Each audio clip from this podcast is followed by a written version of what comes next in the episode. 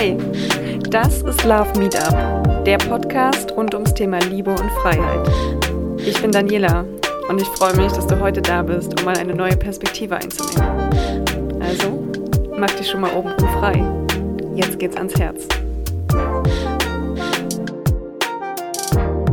Und an dieser Stelle möchte ich euch gerne noch einen Hinweis geben, den ihr nicht verpassen dürft. Es gibt ab sofort einen Newsletter, der wöchentlich euch mit Inspirationen zu neuen Sichtweisen, zu Liebesthemen, zu Lebensthemen euren Alltag sozusagen bereichert.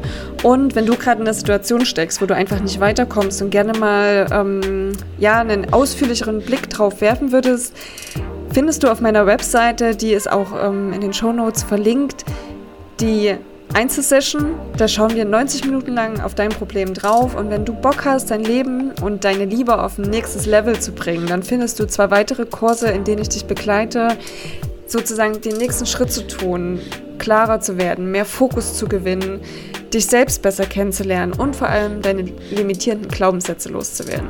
Also, wenn du jetzt wachsen möchtest oder aus deiner Situation, in der du gerade bist, raus möchtest, Klick auf die Seite, buch dir deinen Termin und wir sehen uns. Ich freue mich auf dich. Herzlich willkommen beim Podcast Love Meetup. Die heutige Folge dreht sich um das Thema Work-Life-Balance, warum man sich im Beruf oder im Job so leicht in seinen Kollegen verliebt oder in seine Kollegin. Mein Gast ist heute Professor Dr. Stefan Buchhester aus Leipzig. Hallo. Er führt das Institut er führt das Institut für Verhaltensökonomie und wir haben uns kennengelernt in der Hochschule für Ökonomie und Management in Leipzig. Und äh, da durfte ich diesen Vortrag auch schon lauschen und das ist auch der Grund, warum wir heute hier zusammensitzen. Herzlich willkommen, Stefan. Hallo. Hallo, ich grüße dich. Was muss man über dich noch wissen, wenn man äh, jetzt diese Eckpunkte kennt?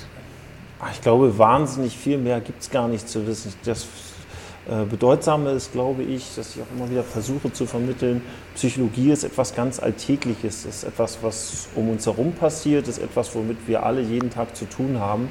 Und insofern gibt es, glaube ich, gar nicht viel mehr zu wissen. Institut für Verhaltensökonomie, das ist ja erstmal ein bisschen sperriger Name. Was kann man sich darunter vorstellen? Was, was machst du, was macht ihr? Und was hat das auch, ähm, mhm. ich weiß, ihr liegt relativ am Rand von Leipzig, sehr idyllisch. Welche Verbindung gibt es dazu? Warum ist das so? Mhm.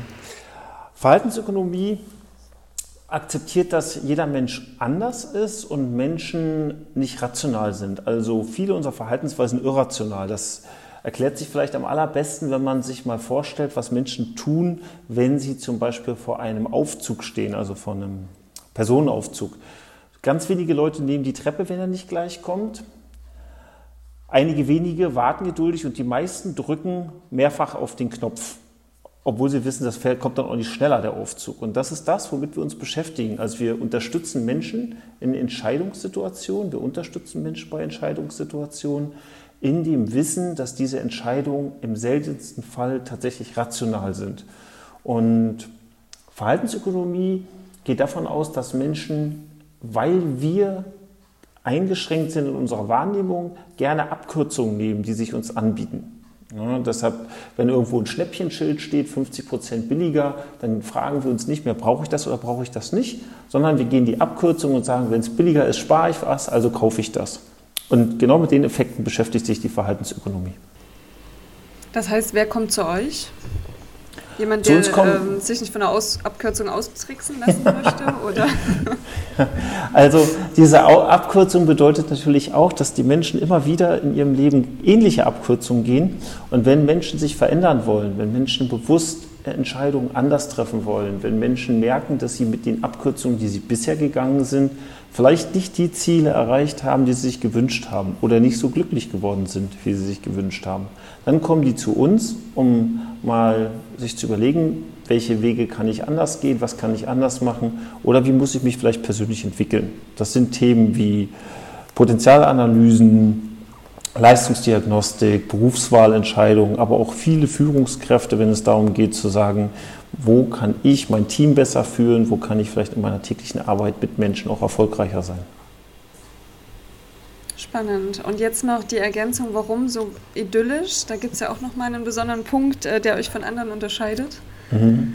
Der Hintergrund ist, dass bei uns tatsächlich der Mensch mit seiner gesamten, seinem Bedarf auch Teil der Natur zu sein, im Vordergrund steht. Und wir wollen den Menschen eine Perspektive schaffen, die es ihnen ermöglicht, in einem Kontext wirklich mal fernab von den Beschleunigungsmechanismen der Umwelt sich mit sich zu beschäftigen. Und deshalb wohnen wir oder haben wir das Büro tatsächlich am Rande von Leipzig, sehr idyllisch gelegen, äh, in der Nähe zu einem großen See und genießen es mit den Kollegen zum Beispiel oder mit den Menschen, die uns begleiten, dann auch an den See zu fahren und einige der, der Entwicklungsschritte dort mit denen zu gehen. Cool. Das klingt auf jeden Fall super spannend. Ähm, ich möchte gerne jetzt die, die, die Brücke schlagen zum Thema äh, Liebe im Beruf. Mhm. Ähm, warum verlieben sich Kollegen so oft ineinander? Ist das auch Teil eurer Arbeit oder ähm, warum ist es auch für dich in den Fokus gerückt? ähm, also es ist nicht Teil unserer Arbeit, dafür zu sorgen, dass Kollegen sich ineinander verlieben. Aber es ist Teil unserer Arbeit, uns darum zu kümmern, was dazu führt, dass Menschen gut miteinander arbeiten, dass Menschen Lust darauf haben, zur Arbeit zu gehen, sich gut mit Kollegen verstehen, aber auch kompetent Konflikte lösen. Und das eine hängt mit dem anderen ganz dicht zusammen. Also wenn ich an meinen meinen Kollegen interessiert bin, wenn ich möchte, dass ich gemeinsam mit denen äh, Schritte gehe, berufliche Schritte, Schritte für die Firma, Projekte umsetze, hat es viel damit zu tun, was ich für ähm, eine Einstellung gegenüber meinen Kollegen habe, aber auch wie gut ich Konflikte mit denen lösen kann. Insofern spielt diese Frage der, der unterschwelligen Informationsverarbeitung oder der Gefühle füreinander eine ganz wichtige Rolle. Und tatsächlich, da kommt es eben auch häufiger mal vor, dass Menschen, ähnlich wie in normal, ganz normalen Beziehungen, am Anfang ganz viel Sympathie haben, dann irgendwann weniger. Manchmal schlägt das um, beziehungsweise manchmal aus, der, aus einer Antipathie auch eine ganz große Sympathie entsteht. Und da kommt man zwangsläufig zu der Frage, warum passiert sowas im Job einfach häufiger? Warum, warum ist das so? Also, also ist es tatsächlich so, dass, dass häufiger Beziehungen ähm, am Arbeitsplatz entstehen? Also es passt anders. Die Grundlage von Beziehungen ist immer Nähe. Und je mehr Merkmale Menschen aufweisen, die dazu führen, dass sie dem anderen nah sind, umso höher ist die Wahrscheinlichkeit, auch Sympathie zu entwickeln. Wir als Menschen sind, ich sage es mal, sind, sind Lebewesen, die auf Zusammenhalt orientiert sind. Wir haben einen ein Hormon, das Oxytocin, das tatsächlich dazu führt, dass wir Bindungen aufbauen und dass wir uns mit unserem Gegenüber beschäftigen wollen. Und wir bauen umso lieber Bindungen auf, je ähnlicher uns die Person ist. Und Arbeit führt dazu, dass wir viele Ähnlichkeitsmerkmale haben. Das kann der gemeinsame Chef sein, die gemeinsamen Themen, das kann die Identifikation mit dem Unternehmen sein. Also unsere Zielstellung ist immer dafür zu sorgen, dass Ähnlichkeit entsteht. Und da Menschen soziale Wesen sind und miteinander interagieren wollen, resultiert aus viel Ähnlichkeit dann auch in der Regel viel Sympathie. Und vielleicht auch viel Differenz dann am Ende, weil oft ah. äh, gibt es damit äh, verbunden ja auch ganz viele Probleme. Und Na klar. Man könnte ja jetzt sagen, dass so ein bisschen aus dieser, du hast es vorhin gesagt, mit diesen Abkürzungen oder dass wir nicht rational sind, aus diesen ähm, künstlichen Umfeld des Unternehmens ja diese Nähe sozusagen ähm, existiert, obwohl sie ja in der normalen Welt vielleicht nicht mit den Menschen existieren würde. Mhm, mh, mh. Das also, ist eine ganz, eine, ganz wichtige, eine ganz wichtige Brücke, die du geschlagen hast. Natürlich ist das eine Nähe, die sich nicht aus einem natürlichen Umfeld heraus ergibt, sondern durch viele Setzungen erfolgt. Also die Firma hat ein Image, die Firma sorgt dafür, dass gemeinsame Projekte entstehen.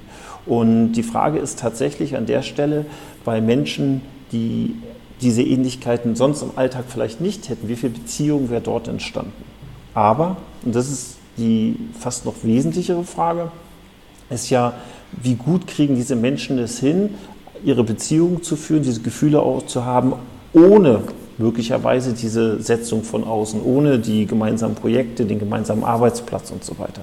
Das eine Problem. Das zweite Problem ist, Menschen agieren in ganz vielen sozialen Identitäten. Da gibt es die soziale Identität der, des Freundes oder der Freundin in einem Freundeskreis. Da gibt es die soziale Identität der Kollegin oder des Kollegen, der dann möglicherweise zur Partnerin oder zum Partner wird. Da gibt es aber natürlich auch die soziale Identität, die aus der Biografie resultiert. Und zu Konflikten kommt es in der Regel, wenn diese sozialen Identitäten, diese vielen Rollen, die wir haben, nicht gut miteinander vereinbar sind oder nicht gut vereinbar werden.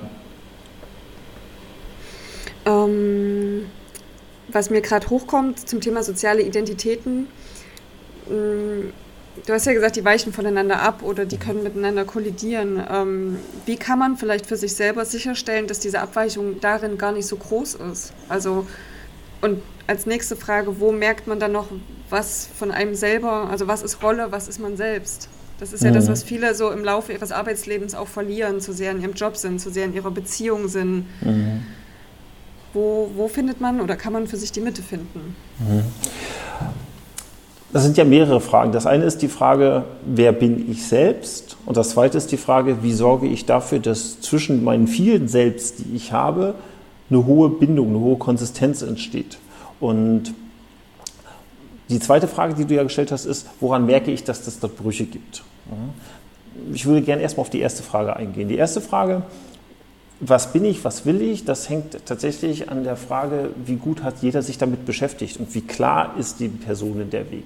Dabei ist der Mensch kein statisches Konzept, es ist ein dynamisches. Das bedeutet, wir verändern uns in dem, was wir wollen. Wir haben unterschiedliche Vorstellungen, wir entwickeln uns und dadurch oder daraus resultiert dann auch, dass Menschen natürlich auch ihre eigenen Bedürfnisse ändern, auch die Vorstellung davon, was sie wollen, wohin sie gehen. Und das Wichtige ist, das ständig zu kommunizieren. A, mit sich selbst zu kommunizieren, also immer wieder auch in die Frage einzutauchen, was will ich wirklich, was will ich selbst. Gern das zum Beispiel auch mal aufzuschreiben, Tagebuch zu führen, um zu gucken, wie hat sich dieser, das Bild von sich selbst, diese Wünsche für sich selbst, wie hat sich das verändert. Das ist das eine. Das zweite, woran merkt man diese Brüche? Es gibt Kulturen, die kriegen das äh, deutlich besser hin. Also es gibt beispielsweise Kulturen, dort äh, ist es total üblich, eine Partnerin, ein, eine Partnerin, einen Partner erst bei dem Freundeskreis vorzustellen. Warum? Weil man selber ja immer ein bisschen mit so einer rosaroten Brille daran geht und die Freunde oder der Freundeskreis einen ja schon eine ganze Weile begleitet und die eine ganz gute Vorstellung davon haben, wie kompatibel sind diese zwei Personen dort eigentlich. Und insofern ist es wichtig, tatsächlich dort auch mal sich zu überlegen, wie, wie, wie gern bin ich bereit, meine anderen sozialen Rollen aufzugeben. Wie schwer fällt es mir, wie gut gelingt es mir. Und immer dann, wenn solche Fragen auftauchen, im Sinne von, kann ich die Partnerin oder den Partner im Freundeskreis vorstellen? Oder was passiert eigentlich, wenn äh, meine Familie die Person dann mal kennenlernt? Das sollten Momente sein, wo tatsächlich zwei wesentliche Fragen auftauchen. Nämlich zum einen, warum ist es mir so wichtig, dass mein soziales Umfeld eine möglichst oder eine Meinung von der Person möglichst teilt. Das ist die eine Frage. Und die zweite Frage, warum könnten die möglicherweise Unterschiede wahrnehmen? Und dabei gibt es kein richtig und falsch. Es kann sein, dass man sich entscheidet und sagt, mein soziales Umfeld ist mir wichtig, aber ich treffe die Entscheidung für meinen Partner oder meine Partnerin. Und es kann auch sein, dass man möglicherweise soziale Rollen innerhalb des Umfelds aufgibt. Das zweite könnte sein, dass das Ergebnis ist, ja, möglicherweise habe ich dort eine Wahl getroffen aufgrund von externen Faktoren wie sehr viel Nähe, wir haben das gleiche Projekt oder ähnliches. Und genau daraus resultiert dann die Idee, äh, vielleicht nochmal genauer hinzugucken, was fasziniert mich eigentlich an der Person. Und da spielt ja auch ganz viel äh, Chemie im Körper eine Rolle und Hormone. Ähm, mhm. hast du vielleicht so ein paar, paar, Tipps und Tricks, wie man sich da selbst auch auf die Schliche kommt, eben, mhm. äh, um zum einen selbst nicht diesem Hormoncocktail zu erliegen und mhm. ähm, zum anderen auch dort für sich die richtige Position zu finden, wenn dann die Diskrepanz doch zu groß ist? Mhm. Also an sich äh, ist es eigentlich doch eine tolle Idee. Also auch das, was die Natur und der Körper da macht, dass der uns einfach wahnsinnig viele Hormone beschert und es geht ein Auf und Ab und dieses Verliebtsein ist dann also ein Gefühl, wo ich um Gottes Willen keinen einzigen Tipp geben wollen würde, wie man äh, so ein Gefühl abstellt. Wichtig ist es an der Stelle, sich klarzumachen, dass das eine Phase ist, in der wirklich im Körper alles drunter und drüber geht. Und das merkt man dann ganz oft daran, dass, man, dass sich das Essverhalten ändert, dass sich die Schlaf-Wach-Rhythmen ändern, dass man viel mehr Energie hat und immer irgendwie das Gefühl hat, dass im, im Bauch die Schmetterlinge flattern. Das Wichtige ist an der Stelle, sich mit bedeutsamen Entscheidungen einfach vielleicht ein bisschen zurückzuhalten. Also so Entscheidungen wie Aufgabe des Berufs, Aufgabe des Lebensmittelpunktes und so weiter und so fort. Also tatsächlich da auch ein bisschen Zeit ins Land verstreichen zu lassen. Hormone sind nicht zeitstabil. was auf der einen Seite schön ist, auf der anderen Seite ähm, muss man oder muss dann klar sein, dass so eine wichtige Entscheidung vielleicht in so einem, so einem Hormonschub, in so einem Hormoncocktail nicht gefällt wird oder nicht getroffen wird. Das wichtig ist, unser Körper kann tatsächlich nicht unterscheiden zwischen einer Aktivität im Sinne von, oh, ich bin verliebt, oder einer Aktivität von, mein Körper muss in einen, in einen hohen Aufmerksamkeitsmodus gehen. Wir interpretieren es nur, wenn wir verliebt sind, ein bisschen anders. Aber vom Prinzip her ist unser Aufregungsstatus für unseren Körper immer gleich. Und wenn wir so aufgeregt sind, so hoch aufgeregt sind, dann schränkt sich unsere Wahrnehmung ein. Wir nehmen Informationen eingeschränkt wahr, wir verarbeiten Informationen eingeschränkt.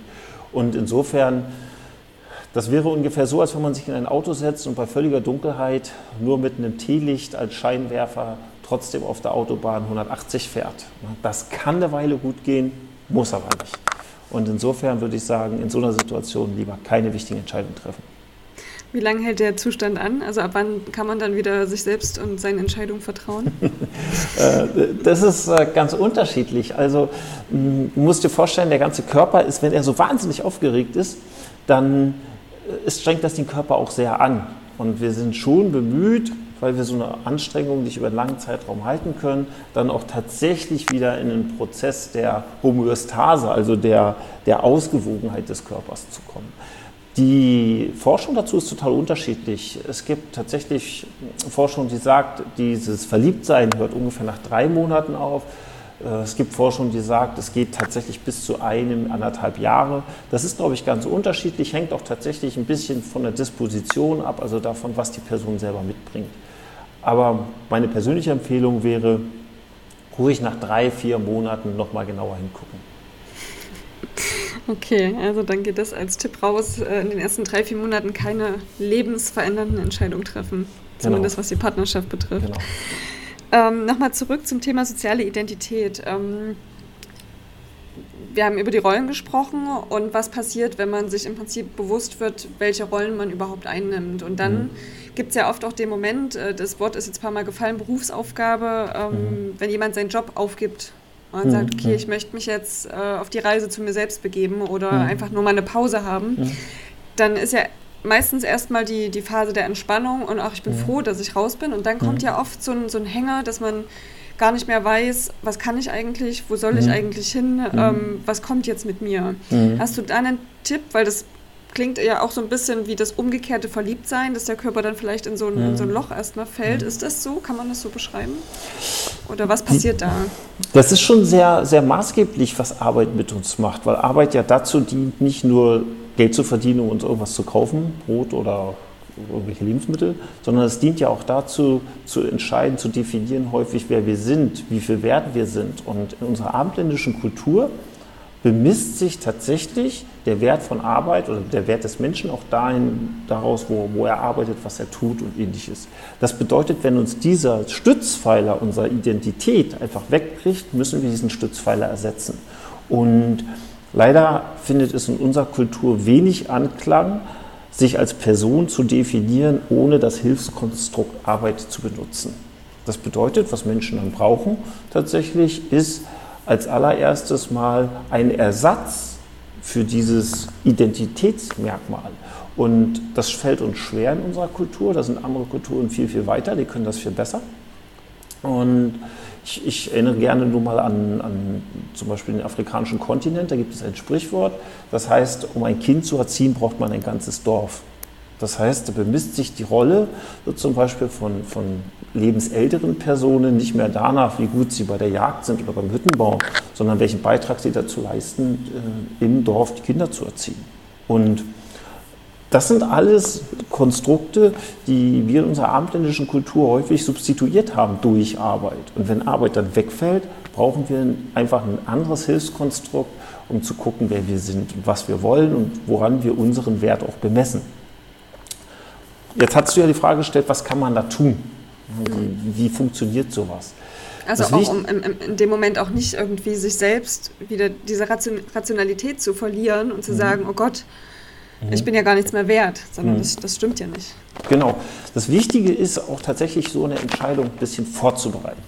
Das ist wie, als wenn man eine längere Reise macht, als wenn man in den Urlaub fährt, da würde man ja auch im Vorfeld mal ein bisschen gucken, welche Route will ich nehmen, will ich die Reise alleine machen, was packe ich in meinen Koffer. Die wenigsten wachen ja morgens auf, nehmen ihren Pass, nehmen die Kreditkarte und sagen, so, jetzt mache ich erstmal einen halbjährigen Trip irgendwo hin. Das heißt, wenn, wenn, wenn sie so eine Entscheidung treffen, die Menschen, dann ist es gut, sich ein bisschen darauf vorzubereiten. Das kann, was ich vorhin schon sagte, ein Tagebuch sein. Ne, dass man in dieses Tagebuch mal aufschreibt, was bewegt mich eigentlich, woran mache ich, was sind gute Tage, was sind schlechte Tage, was brauche ich, damit es ein guter Tag ist. Woran kann ich vielleicht morgens schon festmachen, dass es wahrscheinlich ein guter Tag wird? Und sich diese Dinge, die sich dann dort so ansammeln, auch mal durchlesen und gucken, wie kriege ich das hin, wenn ich jetzt so eine Entscheidung treffe. Das kann zum Beispiel sein durch eine gewisse Regelmäßigkeit, die bisher durch Arbeit ersetzt wurde, indem ich anfange, morgens vielleicht erstmal ein bisschen Sport zu machen oder Musik zu hören, die mir gefällt oder etwas zu lesen oder auch tatsächlich eine Regelmäßigkeit einkehren zu lassen, indem ich bestimmte soziale Kontakte morgens pflege oder, was ich persönlich viel mehr empfehlen würde, tatsächlich Digital Detox, also sozusagen, äh, ich gönne mir morgens mal eine Auszeit von diesen ganzen digitalen Medien. Also Menschen haben einen ganz großen Taktgeber, das ist die Sonne und die Sonne ist der stärkste Oszillator, also der stärkste Taktgeber für unseren Biorhythmus. Und was wir brauchen, ist ein Konstrukt, was uns hilft, diesen Tag zu strukturieren. Und wenn das bisher Arbeit war, brauchen wir ein anderes Konstrukt. Und das kann man durch Regelmäßigkeit persönliche Aktivitäten gut hinbekommen. Mhm.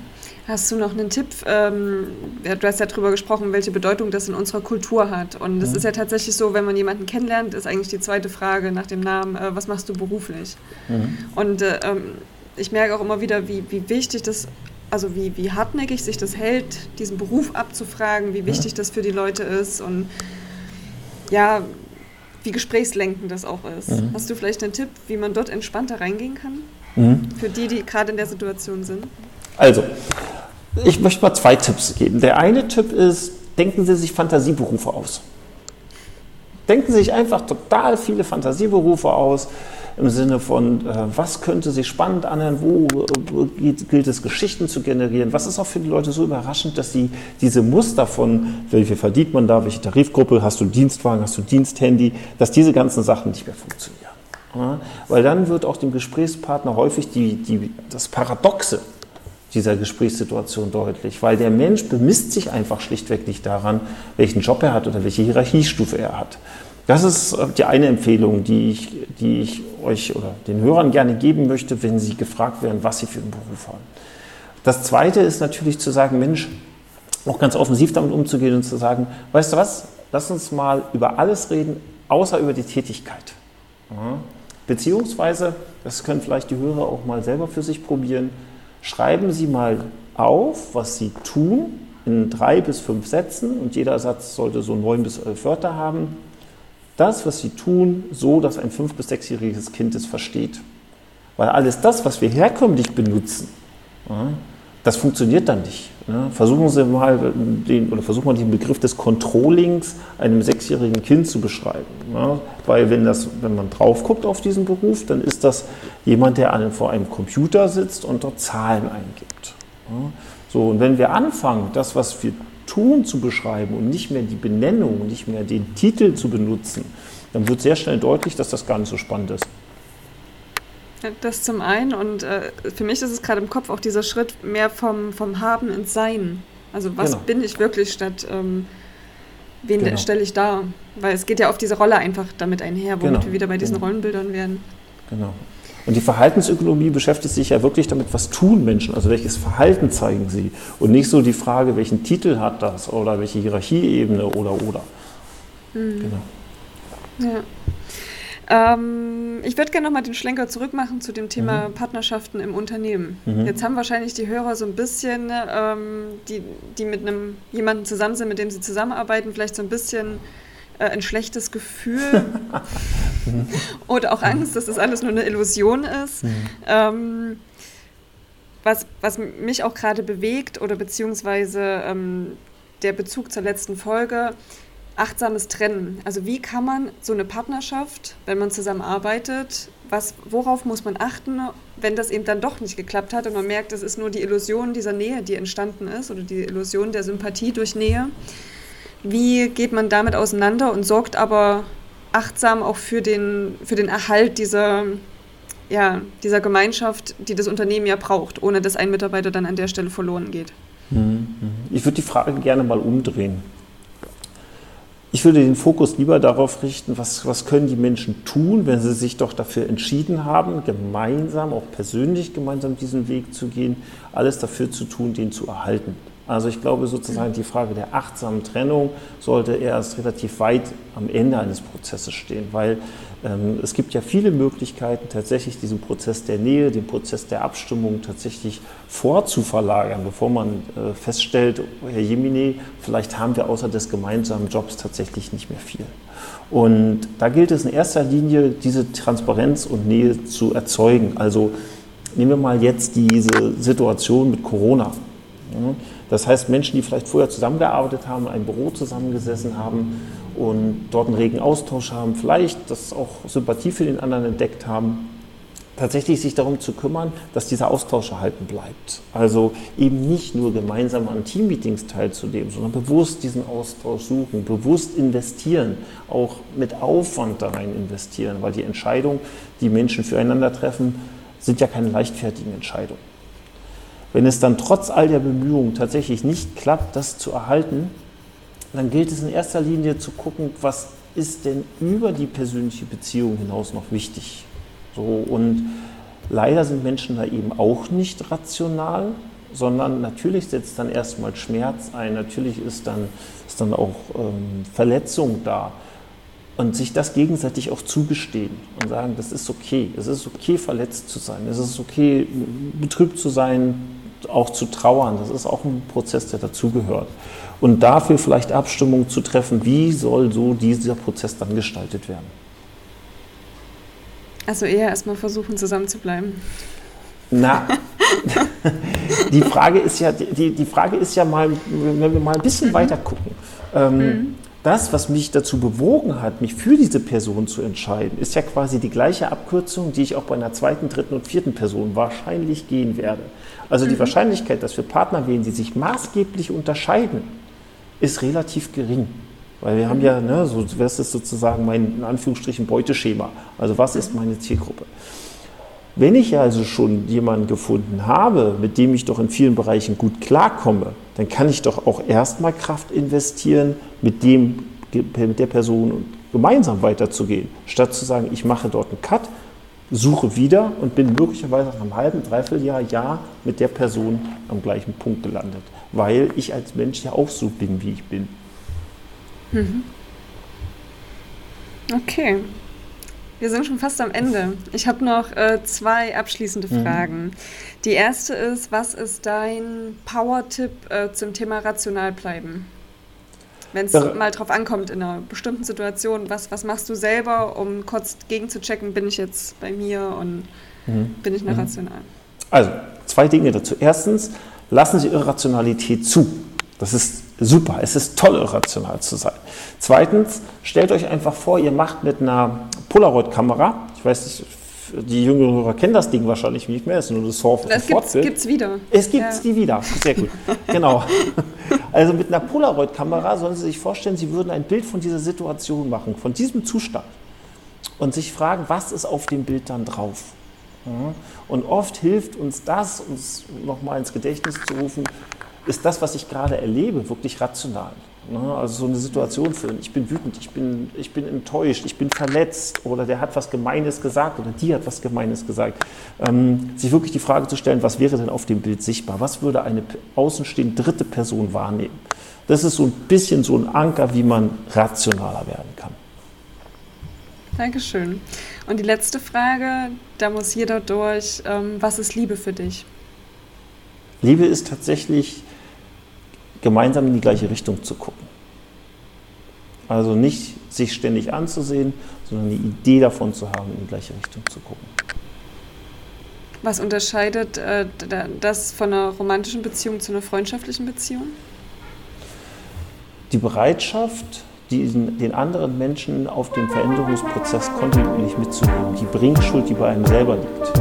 Also nicht zu das war Love Meetup. Der Podcast und ums Thema Liebe und Freiheit. Ich freue mich, wenn du mir auf Instagram folgst oder eine Bewertung da lässt. Dann sind wir am Ende. Unsere halbe Stunde ist rum. Vielen, vielen Dank. Gern. Ich verlinke in den Show Notes ähm, das Institut für Verhaltensökonomie mhm. und wo man dich sonst äh, noch finden kann. Ähm, magst du vielleicht abschließend noch mal kurz sagen, wenn jemand den Impuls hat, jetzt äh, nach diesem Gespräch, das wir hatten, sich noch mal bei dir zu melden, mhm. ähm, was ist der richtige Weg, um auf dich zuzukommen? Idealerweise eine E-Mail schreiben. Einfach ins Internet gehen, auf unsere Homepage www.ive.de, also Ida Friedrich Viktor Otto Emil.de, E-Mail schreiben und dann sind wir im Kontakt. Super. Vielen, vielen Dank für das Gespräch. Gern. Und äh, auch danke, dass ihr wieder eingeschaltet habt. Und ich sage Tschüss, Tschüss, bis zum nächsten Mal. Klar, bis dann. Tschüss.